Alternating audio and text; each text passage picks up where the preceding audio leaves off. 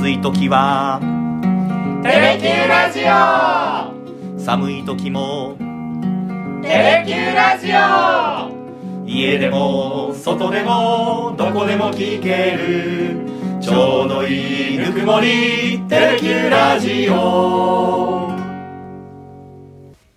ひげごじと。ゆうきの。サバでダラダラ行かせて。て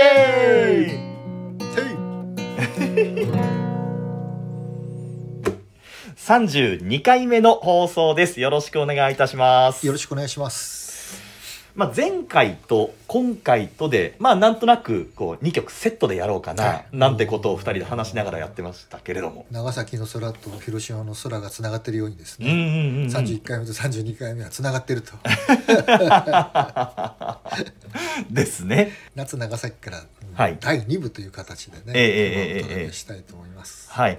あの、前回の放送の時にお話ありましたけれども、稲佐山のコンサート、音楽祭での。えで、そこであの、さださんが広島の空を歌うんだという話ありましたけれども、あのやっぱりこうヘビーなリスナーの方の中で、えうん実際今現地にいますっていう方いらっしゃいましたいね。やー素晴らしいコメント入ってきてましたね やっぱねさすがですね僕らね行けなくて残念でしたけれども、はい。えーでねやっぱりね、あの部分だけはい。えーライブエルでね生中継されましたけどもですね、はい。8時半ぐらいでしたっけ？8時20分ぐらいだったかな、うんえええー懐かしいね。あの稲佐山はい。野外ステージ、うんうんうん野外ステージでねなんかいろんなことあれ見ながらまた思い出してしまいましたけど。ああ、そうですか、そうですか。あの頃という言い方するのもあれですけれども、うん。どうですか？こう見てて変わらないなというところと、うん。まああのねあの頃はやっぱり無料コンサートっていうこともあってねかやっぱりものすごい人で、あのねステージは埋め尽くされてまあ今回はね、うんうんうんうんあのまあ一生懸命あのジャパネットさんがねつないでくれて、稲佐山平和記念音楽祭っていうね、長崎から世界へっていうことで去年ね、残念ながらちょっとコロナの影響で中え。え止になってしまったんですけど、はい。一昨年ね第1回の時は、はい。私行ったんですよ。ああ、そうですか。えーまあ、この時はねちょっとコロナで当初の予定変更して無観客おでやっーてただあのお BS テレ東がね、はいはい。あの生中継して、うん。えーまあ、オンエアはされたんですけどで今回初めてジャパネット宝の音楽祭は有観客でやったっていうこともあったんですけど、やっぱりね有観客っていうのもあってやっぱりそのね、お客さんの入りっていうのがね夏長崎からとはまた違った印象でしたけれども。ただね、うんやっぱり佐藤さんも今回もキーウから遠く離れてうん歌ったと聞いてますし、はい。あの最後にねえいつもはい。夏長崎からで、えーをほぼ締めくくりでね歌ってた歌をはいはいはいやっぱり歌われたなということで、えはい。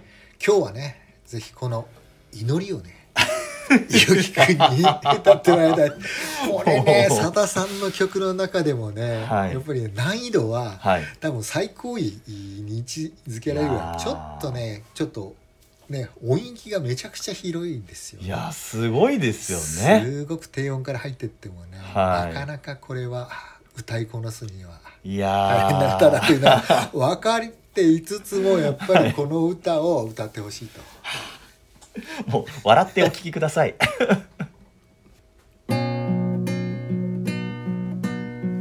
悲しい青さの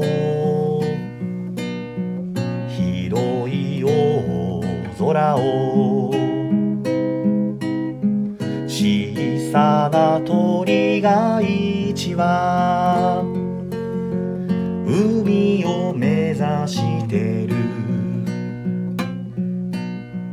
鳥を打たないで。約束の街へ。ひたむきに羽ばたく。夢を消さない。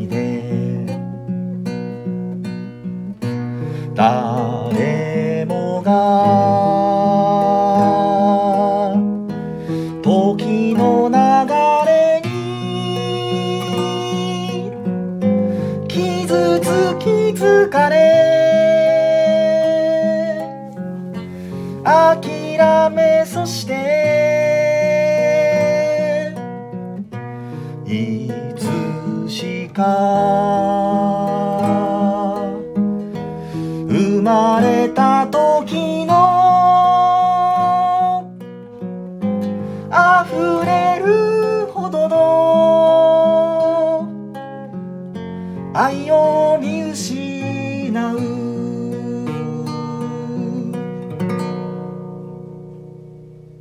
うんいけたじゃん。あの今日実況翌日でしてね。多少声がかすれておりまして。いや高い。ね祈り。美しいメロディーですよね、はい、これね。ただねこの一番だけ聞くとね、ええ。えーまだなんとなくこのさださんが伝えたいこの歌の本質っていうのがねはい。なんとなくよくわかんない歌詞なんですよね。ですよね、うん。鳥が飛んでってその鳥打たないで、うん。あの目的の場所まで約束のところまで行くんだから。っていうようなことが歌われてますけれども。そうなんですあよ。ああの83年1983年のはい。11月にね、リリースされました、あのアルバム「風の面影」の中に収録された一曲なんですけどね、はい。まさに長崎を舞台にした歌、一番ではまだ分かりませんけれども、はい。この前ねあのお届けした「甲子園」という歌、はいはいはい。これも同じ「あの風の面影」にね収録されてるんですああそうでしたね、うん、だからこの歌はねまず夏長崎からを意識して作ったわけではなくて当然ね、はいはい。夏長崎から87年からで、ええええ。その4年前にもう作られた歌だったんですけどこれがね、あの夏長崎から 特にもう中盤から中盤以降ですかね、うん。もうほぼほぼステージのラスト。はい。おさださんとおゲスト、うん。全員一堂にステージに返してね、はい。まあ、全員で合唱してえ大体締めくくっえてええうん。本編が終わると。はい。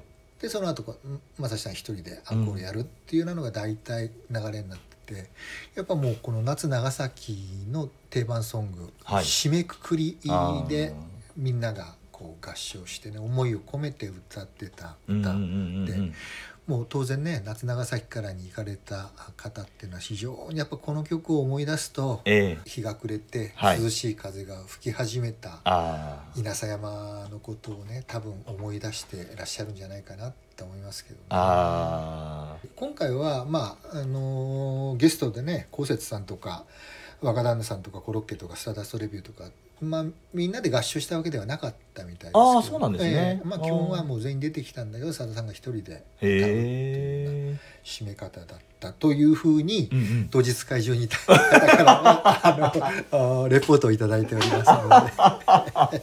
さすが。そういった情報もあの来るんですね。ひごじさんのもとにはね。ありがとうございます。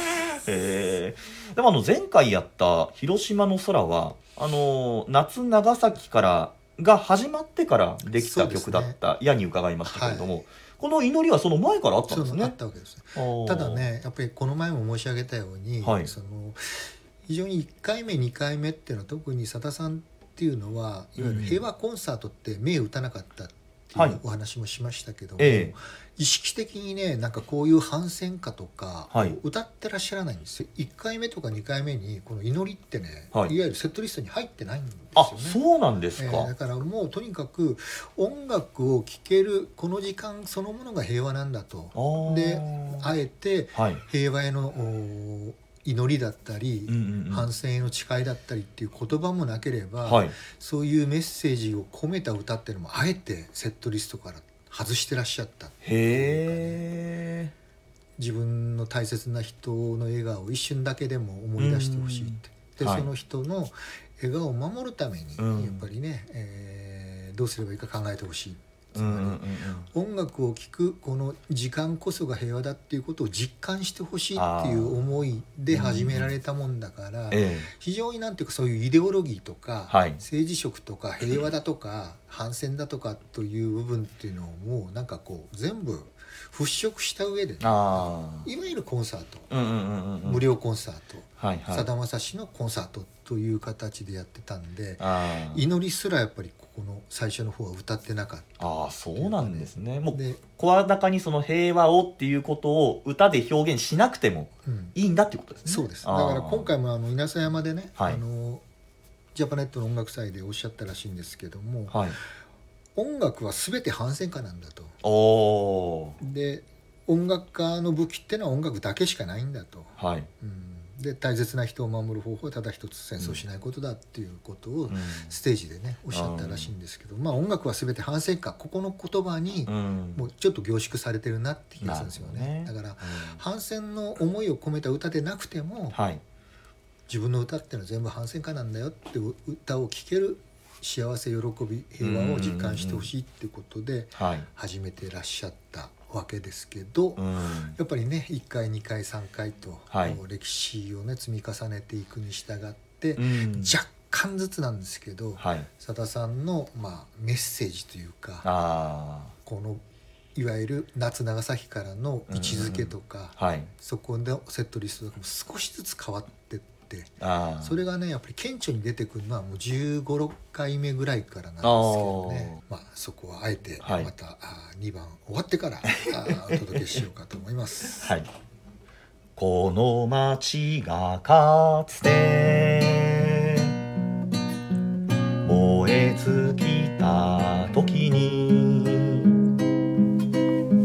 私たちは誓った繰り返すまじと。命を心。奪い去ってゆく。力も言い訳も。すべて許せない。私は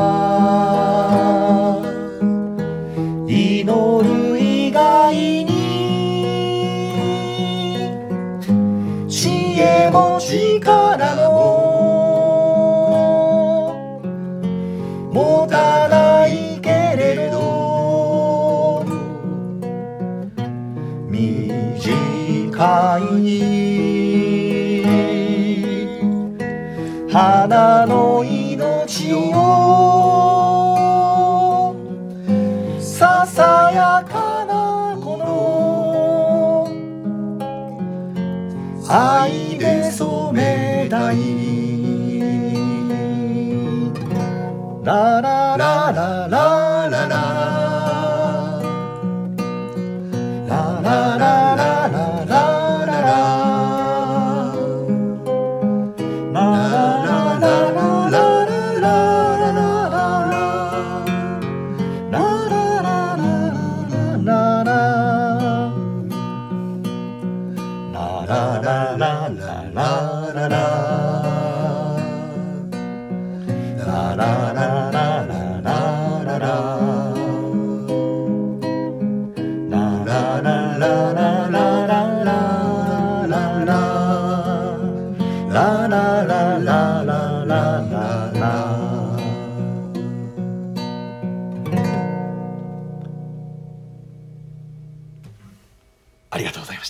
下手なコーラスで失礼しいましえいえいえいえ、大変。た。ちょっと一回ぐらい練習できてよかったね。いやいやいや、すいません。ありがとうございました。ね、2番聞くと、うんうんあ、うんうんふるさと長崎の歌なんだっていうことがね、はい。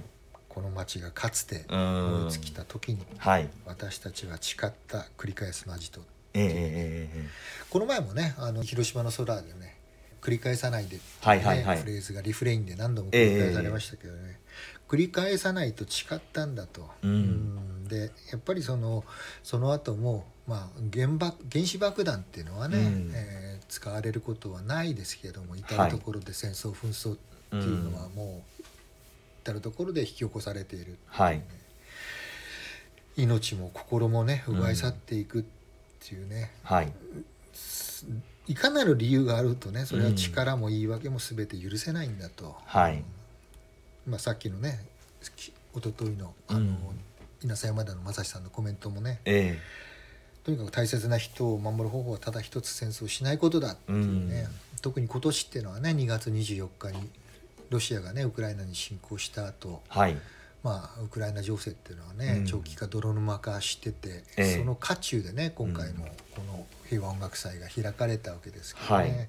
そういうなんていうか憤りっていうか一体何やってんだと。でさださんもやっぱりその音楽が聴ける幸せこそ平和なんだということを静かに静かに訴えてきてたんだけどもうん。全然そのなんていうか収まらない上に、はいやっぱり特にねさださんの怒りっていうのがやっぱりね非常にこうだから強まってった時期っていうのがあったわけですよね。ああそうですか自衛隊がねうん。イラクへのね派兵を決めた時あたりってのさださんすっごくなんかこうイライラしててね。はい。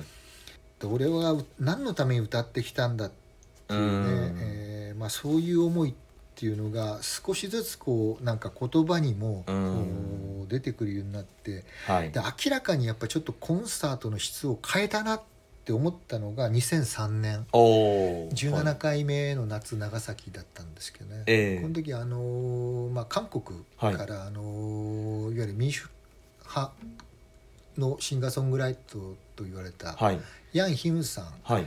あのー政府にね、うん。楽曲が封印されてね。ヤン・ヒムさんの歌って30曲以上が結はい。局放送禁止あそうですか。に指定されるぐらい、まあ、ヤン・ヒムさんっていうのはねそういう、はい。まあ、迫害と戦った歌手だったんですけどその方が夏長崎に来られてね、はい。あの2人でうん。曲も作られたんですよ「はいはい。あの人生の贈り物」ってね。ああいつかやりたいですねえね。えヤン・ヒムさんが作詞して佐田さんが作曲されたんですけども、はい。その歌を、まあ、初演されたステージでもあったんですけど、ええ。その時にね実は僕は現場に行っててはい。前日のセットリストからええ。本番のセットリストがガラッと変わったんですよ。えそんなことあるんですか？そんなことがあったんですよ。はでなんかね正志さんこう覚悟を決めたようにね、はい。そのセットリストを変えてねで反戦歌をねあはい。4曲歌い継いだんですよ。へえそれがね、はい。え？というぐらいねあ正志さんなんか覚悟決めたなっていうような思いがあってね。へえあのセッテンバームーンっていうね、はいはいはいはい。あのー9.11はい。を、まあ、舞台にした歌、うん。それから広島の空を歌って、はい。でねフレディをね歌われてそれから祈りに行かれたはいここがねいわゆるフレディなんて入ってなかったんですよね。あ当初の。そうですか。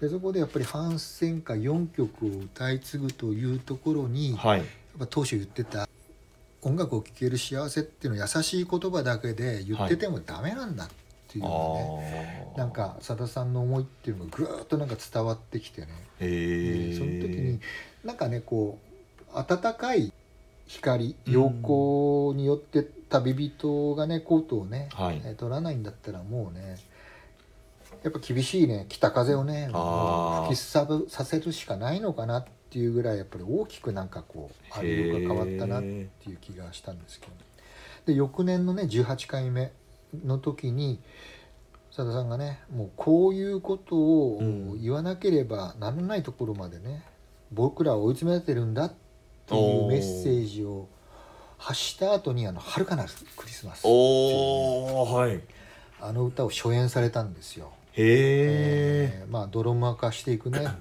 イラク戦争を念頭にね、まあ、危機感をストレートに歌った歌ですよ「メリークリスマス」ええええええ独裁者が殺されたっていうのにねはい。民衆が傷つけ合う平野とは一体何だろうっていう歌詞のはいはいはいはい。本当にさださんの怒りがそのまんまねうん。歌詞に込められたような歌だったんですけどでこれが18回目、えーだったんですね。うん。これ2004年。でそのすごく覚えてるのがこの18回目のコンサートが終わった後の打ち上げの席でね、はい。あのまあ、一緒に酒飲んでた時に、え僕に言ったんですよ。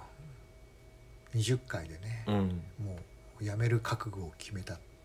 ああそうですか。でその前の年のね2003年の時にはい。20回で打ち切ろうかと思ってるんだけどまだ迷ってるって話をうん。その前の年されてたんですよ、ええ。でただしこの18回目終わった後はうん。20回でやめるかことを決めたってはっきりおっしゃったんですよ、へねでそこでねすごくこうなんかなんか無力感っていうかね、えーいろんな思いを何も変わらなかったということだけではなくてはい。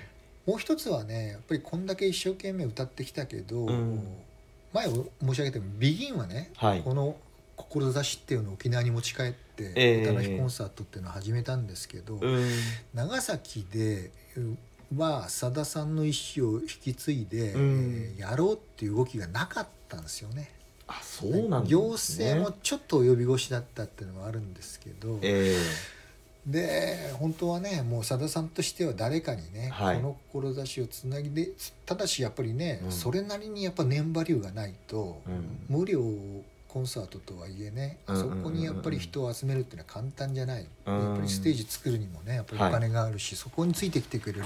スポンサーがないとねなかなかできないけど、それをなかなか引き継がれなかったっていう思いもあって。うん。さださん20回で辞められたんですけどあもね、ー。うん。でそれはもういろんなその世界に平和が来ない、はい。うん戦争が繰り返されることに対しての無力感もあったけど、んうんうん。で20回終わった時に「さださんどうですか?」っていうインタビューしたらね、はい少なくとも達成感はないっていうおっしゃったんですよね。20回やったけど。少なく。とも達成感はない、うん。あ寂しさはあるなって言ってましたけど、ね、あー。まあ、だからうん何も変わらなかったって思いだけではなくてね、あうんまあ、もちろん何の意味もないことないわけですよね、うんうんうんうん。20回やっぱりそこに来た人に確かにメッセージは伝わってるわけですよ、はい。だけどさださんにしてみれば、うんうんうんうん。自分が思ったほどのやっぱり達成感を得られなかった。ああでその時に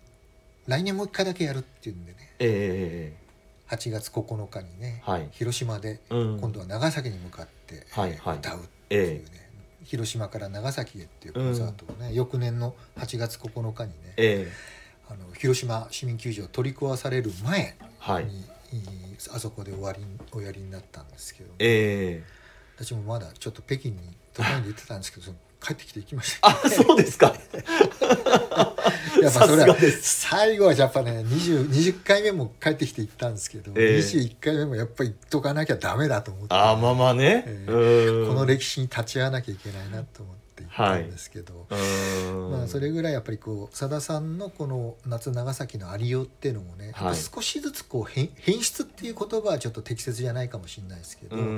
メッセージの伝え方とか、はい。あ歌に対する思いの込め方うん。セットリストの仕方、あというのも少しずつ変わってきたしきたとええいうか、はい、うん。反戦って言葉はほとんど覚えがないですけど、ええ。やっぱり平和への思いっていうのは少しずつステージでも増えていったなっていう印象がありましたね。ああそうなんですね、まあ、だから今回ね、うん。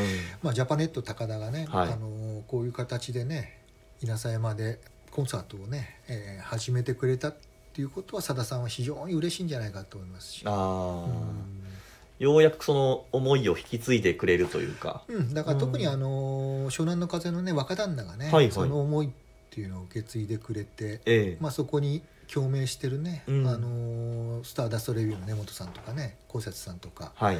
コロッケさんとかね、うん。えーそういう人たちが一緒になって集って、えーくれたわけですからね、はい。やっぱさださんと志思いを同じくする人たちがこうやって、まああー若旦那を中心にね、はい。集まって、えーうん。音楽がやれたっていうことはね、えまあ、さださんはその分はすごく嬉しいんじゃないかと思うんですけどね。えうん。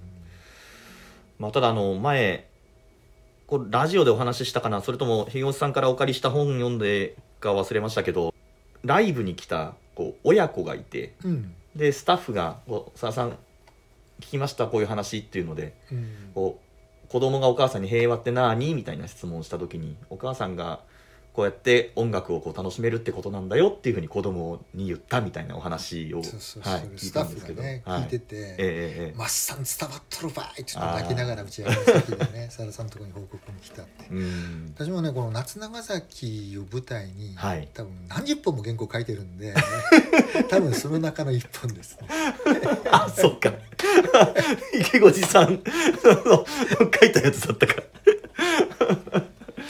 やでもいい話だなと思って、さださんの記事っていっぱい書いてきましたけど多分ね、ええ一つのテーマで言えばこの夏長崎が一番書いてるかな。ああそうですか、うん。あ本当いろんな節目節目でーうんうんうん。書きましたね。あの一回ねあの、さだ企画でね、え。あの夏長崎が終わってはい。な広島夏広島からっていうのをやるときに、はい。まあ、20回分を総まとめにした、まあええ。いわゆるパンフレット冊子を作られたんですね。はいはい。その時にまあそのこのパンフレットのせ責任者だった早野さんからねええ。頼まれ「要さんちょっと一文書いてよ」って。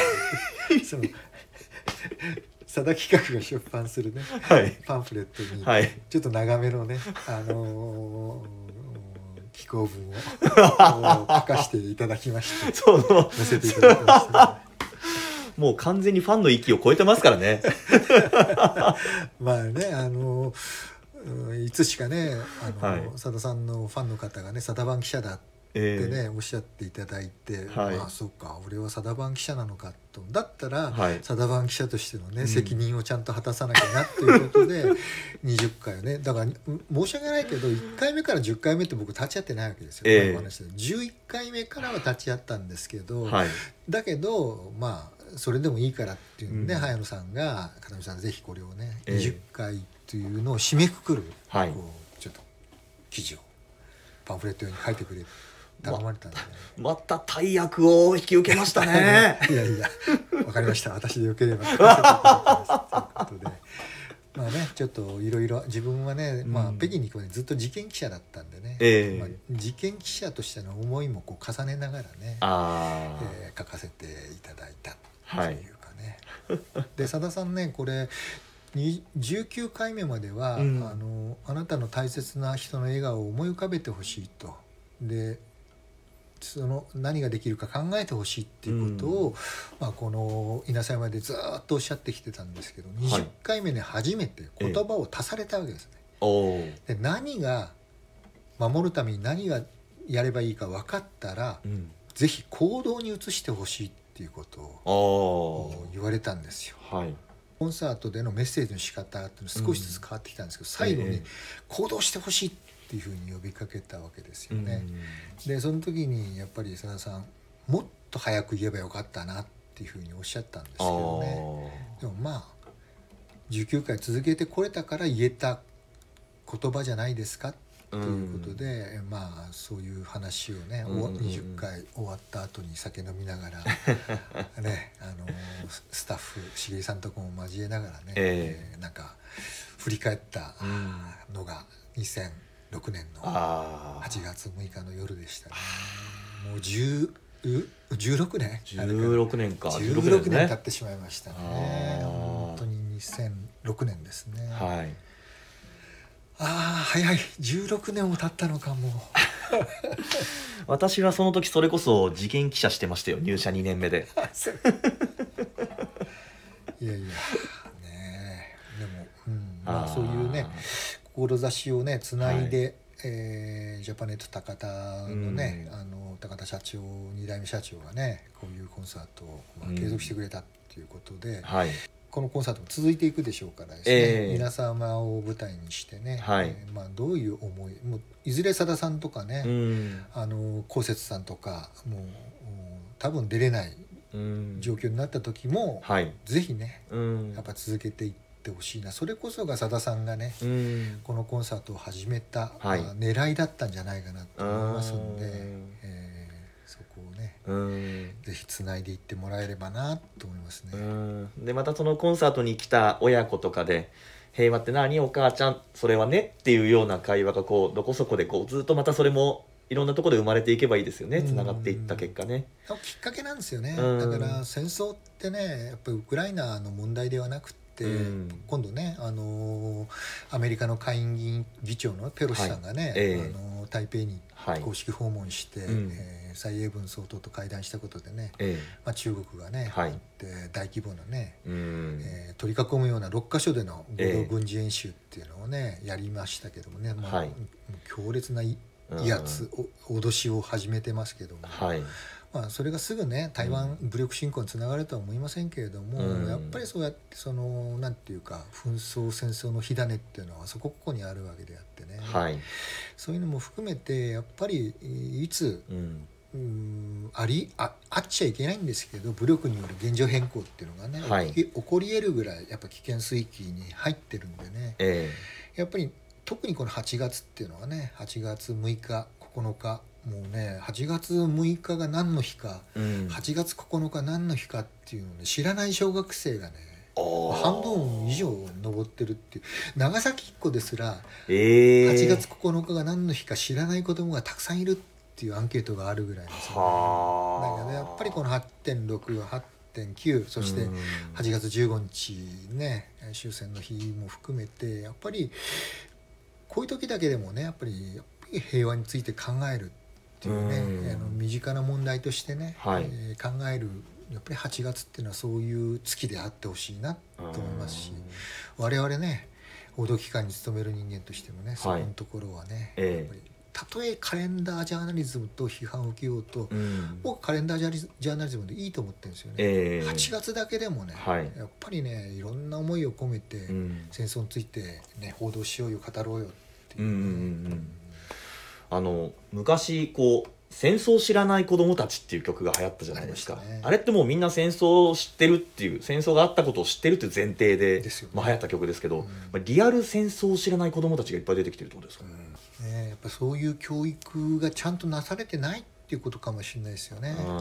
昔はねあの8月6日がね、うん。あの夏休みの登校日だったり、ああそうですよね、ええ8月9日が登校日だったりその年によって違うんですけども、はい。やっぱりその都度その都度、うん。やっぱりね語り継ぐっていうこ行為をやっぱ教育現場でもやっぱり力入れてやってたわけですよね。はい。えー教育ってすごく大事だと思いますんで、うんなんかすいません今日説教調になってしまいましたいえいえいえいえそんなことはございません。祈りから、なんか飛躍しすぎましたいよやもうもう申し訳8月はもうそういう月ですから。はい。ということで前回と今回とで、えー夏長崎から絡みの平和について考える楽曲を2曲お届けしてまいりましたけれども。すいません説教臭くなって。ありがとうございましたいいんですよ。いいんですよ。というちょっとねメッセージ性のまあ高いと言いますか多いというか、そういう曲をやりましたけども次回どうしようかって話をちょっとしたりしましたよね。そうですね、うん。まあさださんらしいというかうん、で夏の今真っ盛りのあのやってる全国高校野球、うんうん、大会、うん、にもちょっとこうそぐうような、まあそこに行くかどうか。あ。もう一回考えましょあらそうですか？